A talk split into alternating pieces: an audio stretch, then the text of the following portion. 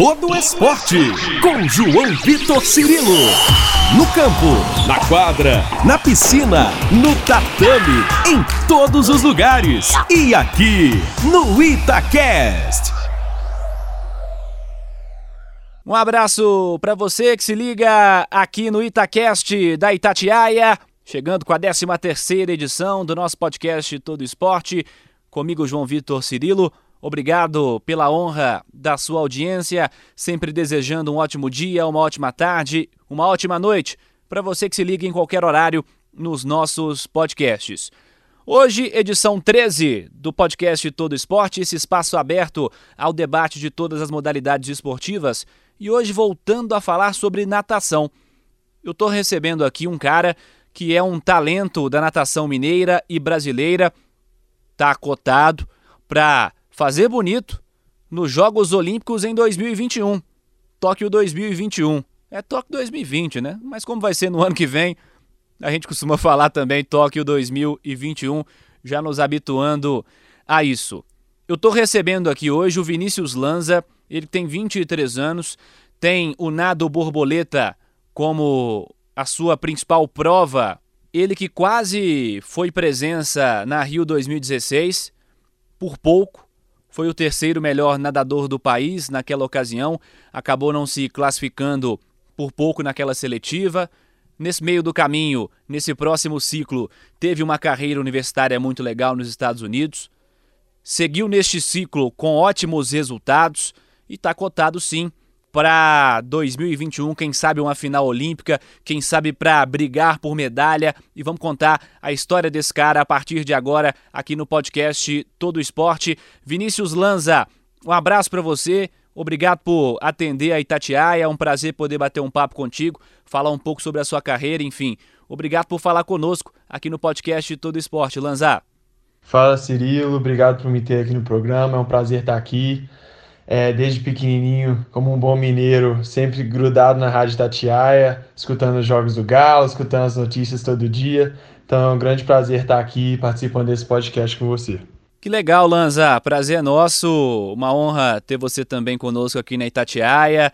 É, é, cultural, né? A Itatiaia faz parte da cultura do povo mineiro. Você, como bom mineiro, está comprovando isso também.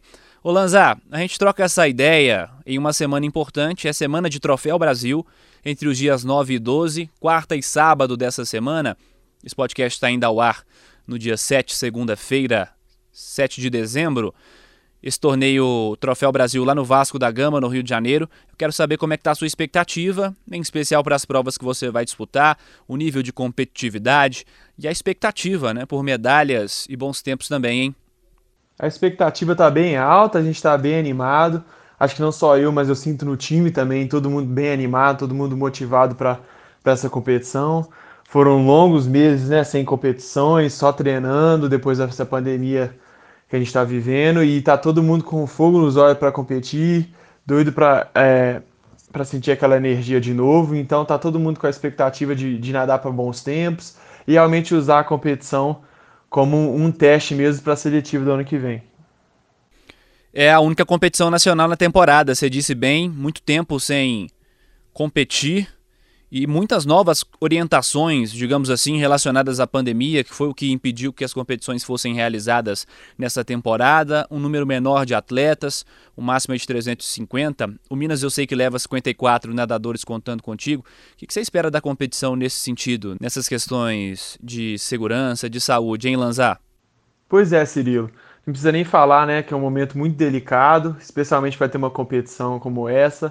350 atletas não é um número pequeno, né? A gente está seguindo sim o protocolo da CBDA passou para a gente, que o Minas passou para a gente, desde a saída aqui de BH, com o PCR negativo chegando lá, mas com certeza vai ser um teste para ver como vai acontecer na prática, porque eu acho que estão vindo atletas de vários estados, inclusive atletas de vários países que foram convidados, e não deixa aquele, aquele receio que a gente tem, realmente não, não vai desaparecer, mas a gente está fazendo o que dá diante dessa situação e diante dos padrões né, da nossa confederação e dos padrões brasileiros que a gente tem disponíveis para diminuir o risco o, o, máximo possível e tentar fazer essa competição mais segura possível para os atletas. É, eu acho que a, a insegurança vai estar presente de qualquer maneira, nesse momento complicado também, que exige preocupação, de um modo geral, da população por um todo, né? Eu acho que não dá para para deixar os atletas de fora disso, quem está exposto a essa situação também não. Mas Lanza, você esteve envolvido há pouco em uma competição internacional entre equipes. A ISL, a Liga Internacional de Natação na Hungria, foi um destaque do país. Queria que você nos contasse um pouco sobre como foi esse torneio agora, a organização da liga, até em cima dessas questões relacionadas à saúde também, como é que foi a disputa. E é uma competição que envolveu alguns dos grandes nadadores do mundo também, né? Cara, com certeza. Essa, essa a ISL né, foi uma competição muito boa, uma experiência incrível para a gente. Acho que é um formato que eles estão trazendo totalmente diferente do que a gente tinha experimentado já, né? Que é mais focado é, em times, já que a natação normalmente é individualizada, é um formato focado em times, um, um, um formato menor, que a competição dura só duas horas, que é mais atrativo para a TV, né? E também tem a bonificação para os atletas de cada prova, que é, faz a, a competição ficar muito atrativa para a gente. Ele realmente está tentando trazer a valorização para a natação que a gente não, que não existe até nos dias de hoje com a liga. E, e os protocolos, cara, foram muito rígidos, sabe? A gente tinha a gente ficou isolado nessa ilha, num hotel que só os atletas ficaram. Os atletas e é toda a comissão do hotel, toda a comissão de treinadores era testada a cada cinco dias, o PCR, e a gente só podia sair do hotel por 30 minutos, não, 90 minutos por dia, é, e só nas redondezas e da ilha que a gente estava, sabe? Então a gente não tinha realmente, foi realmente uma bolha, a gente não tinha contato com o mundo externo. Foi bem diferente, sabe, esse formato. Acho que é a primeira vez que eu fiquei num, num lugar tanto tempo, assim, seis semanas só treinando e competindo. E, e foi uma experiência do, de tudo, cara. É, sabe, é, foi muito positiva com, a, com, a, com o nível da competição que estava tendo lá. Acho que é algo que a gente que eu não tinha encontrado até hoje na minha vida, assim, um nível de competição tão alto em todas as competições. E, e também foi bem diferente, assim, conviver com as pessoas tanto tempo, né? No, no meio que isolado assim do mundo exterior por esse período. Mas eu gostei muito, realmente eu, eu espero que essa competição tenha vindo para ficar, porque vai trazer muitos benefícios para a natação no futuro aí. É, e que bom que funcionou nesse cenário que você destaca também. A gente viu algumas bolhas aí no esporte ao redor do mundo. Talvez ah, o case de sucesso seja a NBA, por, pela maneira como foi, pelo período em que foi realizado. E você traz esse relato bem interessante também, bem importante, sobre a ESL, essa Liga Internacional de Natação, que é um formato diferente, pelo que você disse bem, realmente.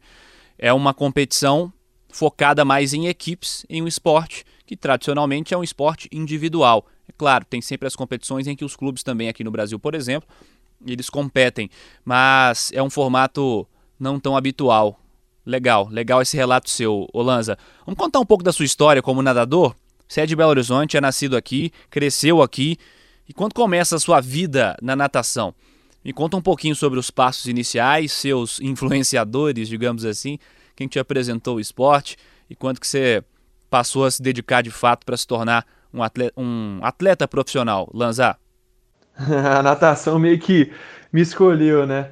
Eu, eu nado desde pequenininho, comecei a nadar com uns três anos, lá na, na Academia Gota d'Água, que era perto daqui de casa.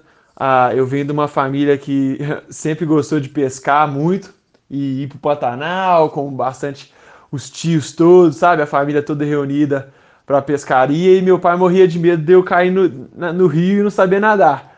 Então foi por isso que eu comecei a nadar desde de pequenininho e fui tomando gosto, sabe?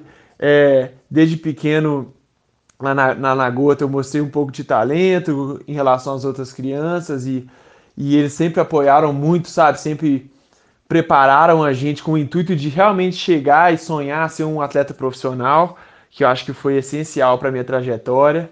E, e, fiquei lá no Gota até meus 12 anos, e aí eu fui para o Minas em 2009 e, e, lá realmente acho que foi um divisor de águas, lá que realmente eu vi minha família também, é, que, que isso que eu queria para minha vida, que eu teria que começar e que eu queria né, começar a me dedicar integralmente para isso e para sonhar ser um nadador de elite né, do, do mundo. Então, sempre tivemos conflitos aí, depois que eu comecei a apertar mais na natação, cara, com a escola, né? Acho que todo atleta de alto rendimento, desde a categoria né, juvenil ali, infantil, começa a ter esses conflitos, porque realmente aperta muito, a gente praticamente tem dois trabalhos, e mas realmente o meu sonho prevaleceu, eu consegui é, conciliar os dois ao, o máximo que eu pude ali e consegui me formar e tudo, e agora inclusive consegui me formar na faculdade também, conciliando com a natação, e que e fez toda a diferença para mim. E mas o sonho de, de ser nadador é, profissional sempre existiu desde pequenininho, e graças à galera, meus apoiadores lá do Gota, meus treinadores Rodrigo, Mário, e e também quando eu cheguei no Minas Amit, que sempre me apoiou e sempre me deu todo o suporte e deixou, sabe, plantou, regou ali aquela semente ali para plantar esse sonho de ser um atleta profissional. Um sonho que você realiza agora muito bem, como um dos nomes bem interessantes a serem observados na natação brasileira. É muito legal esse relato seu. E quando e quando e como você definiu as suas provas aí para as quais dedicaria mais? No caso, o nado borboleta, Lanza? Acho que o nadador nunca define mesmo a prova deles. Acho que as provas escolhem eles mesmos, viu, Círio? Porque é, desde pequeno você vai mostrando mais facilidade em certo nado ou em certa distância e os treinadores junto é, percebem isso, né, e vão meio que te direcionando para essa trajetória. Eu desde pequenininho sempre nadei melhor o borboleta e as provas de crawl. Então, foi algo que eu tinha mais facilidade. Naturalmente, com bastante treino nas costas, fui definindo, né, para essa trajetória do borboleta e agora também consegui nadar um melee, que acho que o trabalho conta muito para isso também, sabe? O treinador te estimular para nadar os quatro estilos, estimular para nadar todas as distâncias e ver qual que você tem mais facilidade. E o que é muito importante, principalmente para as categorias de base, eu acho, de realmente os treinadores baterem nessa tecla de, de influenciar todos os nadadores para nadar todas as provas. E depois, quando você já estiver ali nos seus 16 anos, para trilhar suas provas mais individuais, sabe? Que eu acho que muita gente, principalmente no Brasil, se especializa muito cedo e isso pode ser muito detrimental para o desenvolvimento do atleta, porque eu acho que você nunca sabe realmente em quais provas você vai, vai só se dedicar para essa. Não pode ser assim, sabe? Acho que tem que ser um negócio mais amplo e com o tempo o atleta vai demonstrando a facilidade em certas provas que junto do treinador tem que ser escolhidas para levar adiante. E ainda dentro disso de desenvolvimento, de formação, esse ciclo olímpico foi bem diferente para você, você acabou não indo a Rio 2016, mas esteve entre os três melhores do país. Chega a esse ciclo tendo acumulado experiências diferentes, naturalmente também com mais idade, né? Apesar de ainda jovem. E em uma dessas experiências, você teve nesse período uma carreira universitária nos Estados Unidos. Conte um pouco disso pra gente. Como é que você aproveitou esse período em Indiana e no que, que esse desafio acrescentou na sua formação profissional também, além do aspecto pessoal e se teve resultados expressivos por lá também, né, Lanza? É, Cirilo, esse ciclo foi bem diferente do anterior. Acho que chegando para o Rio 2016, sabe? Acho que foi no último ano, faltando dois anos só para a Olimpíada, que eu realmente comecei a acreditar que eu teria chance de classificar para uma Olimpíada, que eu já estava naquele nível. E acabei batendo na trave, né? Fiquei a cinco centésimos no, no sem borboleta de classificar para o Rio. É, cheguei a ganhar a seletiva olímpica, que foi na, na, na piscina da, da Olimpíada, mas por causa né, da esquema de seleção no Brasil na época, que era do duas seletivas, acabei ficando a cinco centésimos. Mas esse ciclo foi totalmente diferente disso. Acho que desde aquele momento que eu bati na trave, é, eu fiquei meio que até obcecado com, com essa vaga olímpica, sabe? É tudo que eu penso desde 2016. Então, esse ciclo todo que eu consegui é, fazer lá na Universidade de Indiana foi focando nisso, foi focando nesse momento de Tóquio e, e para chegar bem, para chegar para classificar realmente para a Olimpíada. E eu fui muito feliz esses quatro anos lá, cara. Eu consegui me desenvolver como pessoa, como atleta, como estudante, né? Que acho que foi muito importante para minha carreira também. Consegui me formar, me formei em Animal Behavior e e a parte da natação também consegui desenvolver bastante. Acho que lá na universidade fui muito feliz de ter os companheiros de treino que eu tinha, né? É, treino hoje em dia com a Lily King, que é campeã olímpica no Rio, com o Blake Pieroni, que é campeão no, olímpico no Rio, Cody Miller, Annie Laser, só nomes que realmente de, de bastante expressão no cenário internacional da natação. E isso me contribuiu muito para o meu desenvolvimento. acho que estar tá ali no meio deles é, te puxa, sabe? Te inspira e, e me mostrou que eu não estava tão distante do nível deles, principalmente nos treinamentos, sabe? Sempre gostei muito de treinar, sempre me puxei, me dediquei muito e consegui cair lado a lado ali com eles e fazer o mesmo que eles estão fazendo, e isso motivou muito a gente, sabe? De, mostra que a gente está no mesmo patamar e que a gente tem que acreditar assim que a gente pode chegar onde os caras estão chegando também.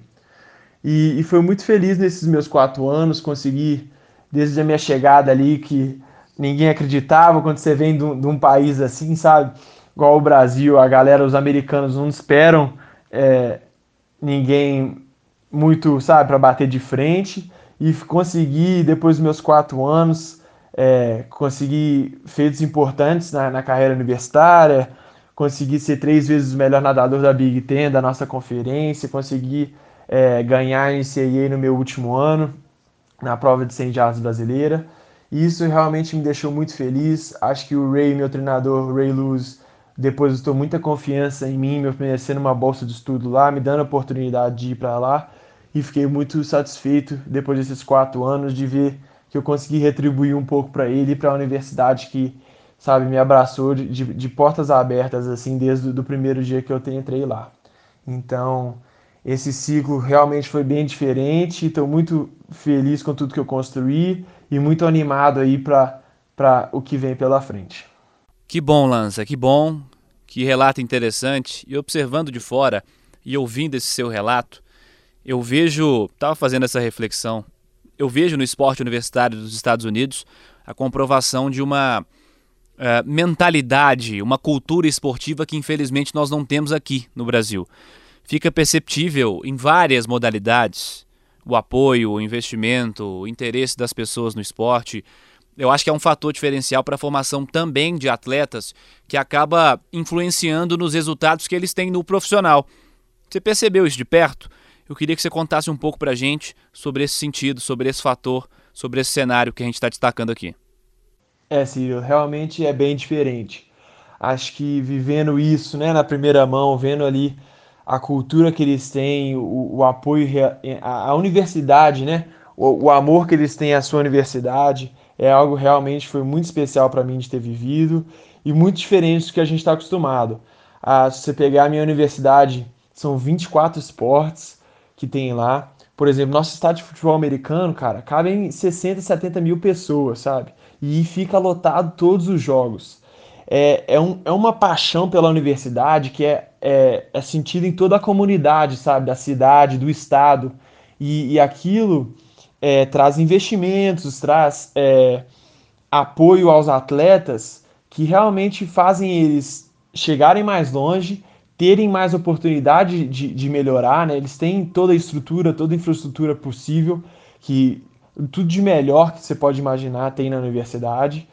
E e além disso, acho que especialmente na natação, muita, muitas vezes aqui no Brasil a gente perde muitos nadadores nessa transição ali do júnior né, para até o sênior, que é quando a galera começa a ir para os estudos, uma galera tenta fazer né, faculdade, às vezes não consegue conciliar isso com a natação de alto nível. E isso o esporte americano te dá a oportunidade de fazer isso, te dá a oportunidade de você ficar no esporte mais tempo e com isso se desenvolver a chegar a um nível muito mais alto e também faço aquela peneira, né? A peneira dá mais tempo para peneirar os, os, os, melhores grãos, para conseguir chegar nos melhores atletas. Então é uma cultura muito diferente que realmente abraça o esporte universitário e, e, e realmente tem, faz toda a diferença para o esporte profissional. A NCAA principalmente na natação, cara, é o, realmente o berço da, da Federação Americana e o berço do time olímpico é, de natação dos Estados Unidos. Todos os melhores nadadores passam pela NCAA e diferente do futebol americano e do basquete, eles ficam uns quatro anos na faculdade, né? Para ir para esse, esse lado mais profissional de Olimpíada. E com certeza isso é um grande influenciador e um grande responsável pelo sucesso do, dos, dos times americanos no âmbito olímpico e internacional. É, os resultados estão aí para comprovar tudo isso que a gente está dizendo, isso que você relata, uma experiência de quem teve de perto lá, de quem esteve inserido nesse cenário. Os resultados não são em vão. Quem dera tivéssemos um trabalho aqui no Brasil, algo relacionado à formação educacional e também à formação esportiva. Isso seria refletido certamente nos nossos resultados também no profissional, na ponta. Os Estados Unidos estão aí para dar o exemplo, é algo realmente fantástico que me fascina todo o trabalho que é feito em todos os esportes nos Estados Unidos, desde as faculdades, desde as universidades. Ô Lanza, pensando em um aspecto individual, como é que foi o adiamento dos Jogos Olímpicos para você? Os impactos que isso teve?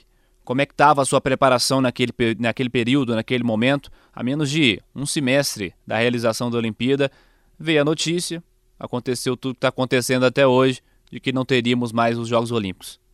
Cirilo, foi muito complicado, cara.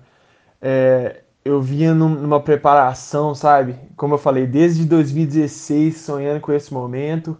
A minha última temporada eu estava vindo direto desde agosto, assim. Então já tinham quase nove meses de preparação já para aquele momento. Eu estava me sentindo muito bem, estava nadando para os melhores sempre eu já tinha nadado na, tanto no treinamento quanto em competições. Então estava muito animado, estava com uma energia muito boa, tinha de que, sabe, aquela esperança de que tudo ia dar certo. Mas agora a vida mudou muito, né? E acho que não mudou, mudou muito não só para mim, mas para todos os atletas do mundo, de todos os esportes. Todo mundo foi afetado bruscamente pra, por essa parada. E os primeiros, os primeiros meses de quarentena foram muito difíceis, sabe? Eu fiquei quase dois meses parado, sem nadar que eu acho que foi o maior período que eu já fiquei da minha vida, sem, sem estar tá perto de uma piscina. E foi muito complicado, tanto a parte mental, né, emocional, acho que não só eu, mas todos os atletas sentiram muito. E acho que é ok de sentir assim, né? Acho que a galera tem que saber que todo mundo está passando por essa dificuldade e que é muito difícil realmente, que a gente não tinha muito o que fazer, era fora do nosso controle, sabe? Mas desde que eu voltei os treinamentos, eu consegui, desde começar a correr, de tentar me manter ativo, com meu pai, a gente ir lá no sítio da, da, família, fizemos uma raia no lago, que eu comecei a nadar no lago, sabe? Eu tava no improviso, na base do improviso mesmo. Mas agora, desde que, que voltei, já voltamos a, a treinar forte, a, a voltar a, a treinar com o mesmo ímpeto que a gente estava antes, sabe?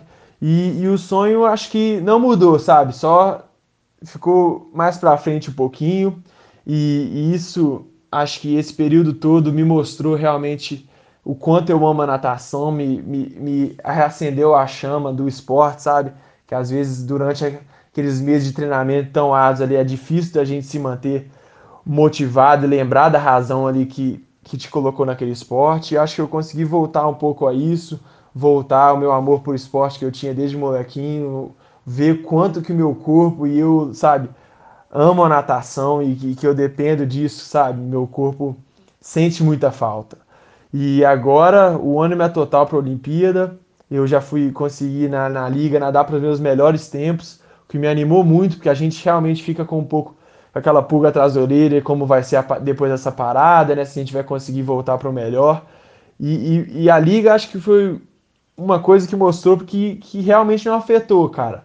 Se você né, se dedicou ali um pouquinho, deu tempo de voltar, conseguiu é, treinar bastante para aquele momento, a, a, parada não afetou, até ajudou, vou te falar. Que o descanso realmente, que às vezes a gente não dava o suficiente, deu tempo da gente descansar tanto o nosso corpo quanto a nossa mente. E a gente viu resultados muito expressivos na liga, todo mundo nadando os melhores tempos, vários recordes mundiais quebrados. E eu estou muito animado aí com o que é, o futuro reserva para mim aí e para o meu time também. É, e que bom que foi um teste interessante para você, para vários outros nadadores. Veio na hora certa, então, a competição desse nível, sem dúvida alguma. E como você avalia a disputa nas suas provas, o nível de competição, os adversários que você tem pela frente e o nível em que você se enxerga nessa disputa, pensando em vaga olímpica, e aí, é claro, em vaga em final, em disputa por medalha, você que é um dos nomes que o Brasil observa com carinho, sem dúvida alguma, para Tóquio. Lanzar. Acho que a competição para a vaga olímpica vai ser muito forte, Cirilo. A, o Brasil, nesses últimos anos, aí está mostrando realmente a força da natação, sabe? Com uma renovação, com uma nova geração vindo muito forte, com desejos muito grandes, e, e também com a geração mais antiga, que ainda está ali lutando e que tem muita qualidade também, que já sempre carregou a história e a bandeira do Brasil muito bem internacionalmente. Então, com certeza, essa, essa disputa vai ser muito forte para essa vaga. Mas, cara, eu tenho que focar no meu. Eu sei que se eu, se eu conseguir nadar para para o que eu sou capaz, o que eu acredito que eu sou capaz, eu vou conseguir alcançar essa vaga e, e que desde, como falei, desde 2016 eu tenho sonhado para isso. Então eu realmente tenho que acreditar, porque é a única maneira que, que você vai conseguir dar o seu 100%, sabe? E, e eu não sonho só com participar, sabe? Acho que eu quero primeiro, claro, que a gente tem que classificar, tem que arrumar a vaga, mas eu sonho com uma final olímpica, eu sonho com uma medalha olímpica eu sei que eu tenho condições de chegar a um, nível desse e, e, e, eu acredito muito nisso. E eu e meus senadores acreditamos muito também. Eu, eu falo muito com o Ray lá nos Estados Unidos, ele bate muito nessa tecla, porque às vezes é, no Brasil a gente tem uma dificuldade de se ver lá, sabe, cara? Eu acho que às vezes o, o são poucos que conseguiram chegar e às vezes, às vezes a gente pensa muito nisso. Ah, será que eu vou conseguir chegar ou não? E o que eu foi a principal mudança que eu vi pela mentalidade dos atletas americanos. Eu acho que pelo fato de eles estarem tantos atletas, sabe, toda hora ali ganhando medalha, os caras não pensam muito. Os caras realmente só pegam e vão e fazem a coisa. E, e, eles acreditam que são os melhores e acaba sendo, sabe? Eu acho que essa parte mental é muito importante, é realmente um diferencial, um, um divisor de águas assim entre os atletas no mundo. E, e, eu tenho conservado muito essa parte mental, tenho trabalhado muito com a minha psicóloga, com a Camila Barros, tem me ajudado aí. Toda semana a gente, a gente se encontra é, virtualmente para preparar realmente para estar 100% mentalmente também, tanto fisicamente, mas mentalmente, para lidar com a pressão e para lidar com toda a pressão interna, eu acho que é a maior, né? Nossas expectativas é a coisa que mais pega naquele momento. E eu acredito que eu posso chegar e estou trabalhando para isso. E estou muito animado para esse próximo ano aí. E tomara que chegue sim, Lanza. Tomara que chegue sim. E você falou de um fator fundamental. A parte mental ligada também, além dessa parte técnica, a parte física. E que bom que você está conseguindo trabalhar esses fatores também. Já na reta final do nosso podcast, Lanza, eu quero te perguntar uma curiosidade. Quem que são suas referências na natação? Um ídolo que você tenha, também um nadador que você admire aí nos dias atuais? Acho que falando de natação, né, especialmente provas de borboleta e de referência, não tem como fugir do Phelps, né? Acho que desde pequenininho eu cresci assistindo o cara, eu tinha DVDs, o Rodrigo, meu treinador lá do Gota, me dava um DVD com todos os educativos que o Michael Phelps fazia todos, sabe, provas das Olimpíadas, ele gravava, coloca no CD, colocava no CD e eu assistia aquilo, cara, milhares de vezes, né? E isso, sabe, sempre me motivou muito ver o Phelps nadar. Eu tive a oportunidade de, de competir com ele quando ele estava no final da carreira dele já, acho que foi em 2015 em Santa Clara, a gente conseguiu nadar um sem bobo na mesma série. E, cara, foi, foi um animal, realmente viu o seu ídolo ali, tá competindo com ele lado a lado foi muito bacana para mim. Mas eu também sempre tive meus ídolos e referências nacionais, sabe? E especialmente perto de mim. Eu sempre tive, fui muito grato e, e muito sortudo de ter atletas como Nicolas Nilo, Caio Márcio treinando ali na piscina do Minas do meu lado, sabe? Os caras sempre foram referências de atleta, de, de postura, de educação, de, de sabe, de, de realmente como você deve se comportar tanto no ambiente esportivo quanto na vida, sabe? Os caras realmente me ajudaram a, a, me moldar muito, moldaram muito meus valores e, e, e, devo muito é, a eles para o, o, que eu sou hoje e os atletas que eu me tornei.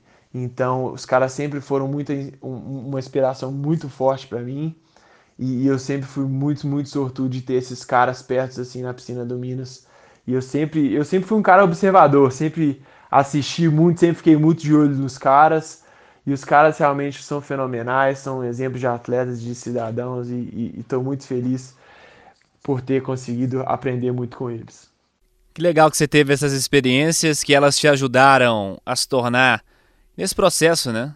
De se tornar um grande profissional, um grande competidor, e você ainda tem muito para demonstrar nesse ciclo e nos próximos também.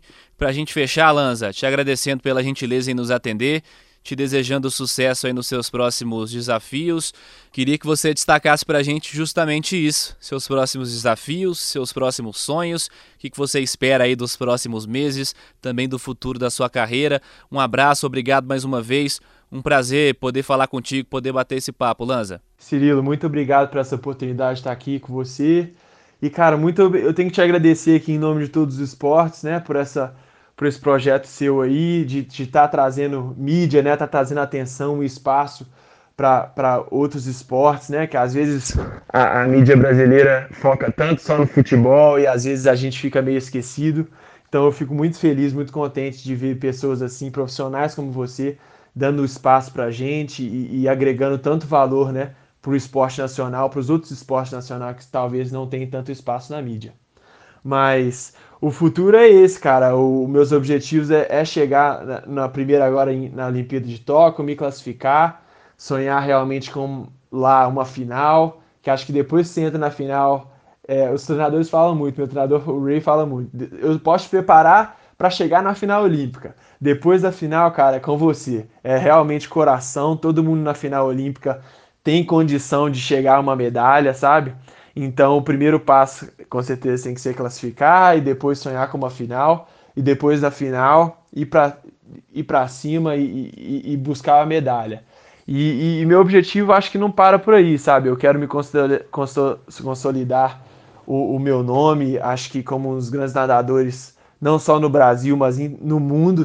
É, e, e, eu quero chegar a mais Olimpíadas, quero competir a liga mais vezes, sabe? Quero talvez contribuir aí para a natação de o máximo que eu posso de estimular outras, outros atletas a também se motivarem e também sonharem com é, a chegarem nesse ponto de nadar internacionalmente pelo Brasil. E é isso, cara. Muito obrigado pela oportunidade de estar aqui e um grande abraço. Obrigado, Lanza, pelas palavras, pela gentileza pela educação, pela cordialidade, você que demonstra pelas suas palavras, pelas suas respostas, ser um cara muito legal, além de um cara de muito potencial que a gente está observando nas piscinas e que certamente o Brasil vai observar tudo dando certinho. Tomara que sim, você continuando fazendo seu ótimo trabalho, vai dar tudo certo. Nós iremos te ver em Tóquio 2021 e competindo entre os melhores. Quem sabe uma final olímpica, quem sabe uma medalha olímpica, é o que a gente espera muito em breve para você. Sorte, sucesso, Vinícius Lanza, convidado de hoje aqui no podcast Todo Esporte da Itatiaia, que volta na próxima semana, sempre batendo um papo com um personagem importante do nosso esporte, do esporte olímpico. E, é claro, agradecendo a você que esteve conosco em mais uma edição e pode participar conosco, pode mandar sua opinião, pode interagir com a gente pelas redes sociais da Itatiaia, pelo twitter.com barra Itatiaia, pelo instagram.com barra Itatiaia Oficial, pode me mandar também pelas minhas redes sociais, lá no arroba João Vitor Cirilo, pelo Twitter e no Instagram, arroba João Vitor, underline Cirilo. Semana que vem tem mais podcast Todo Esporte aqui no Itacast da Itatiaia. Um grande abraço para você, ótima semana! Você ouviu Todo Esporte com João Vitor Cirilo, seu esporte preferido passado a limpo.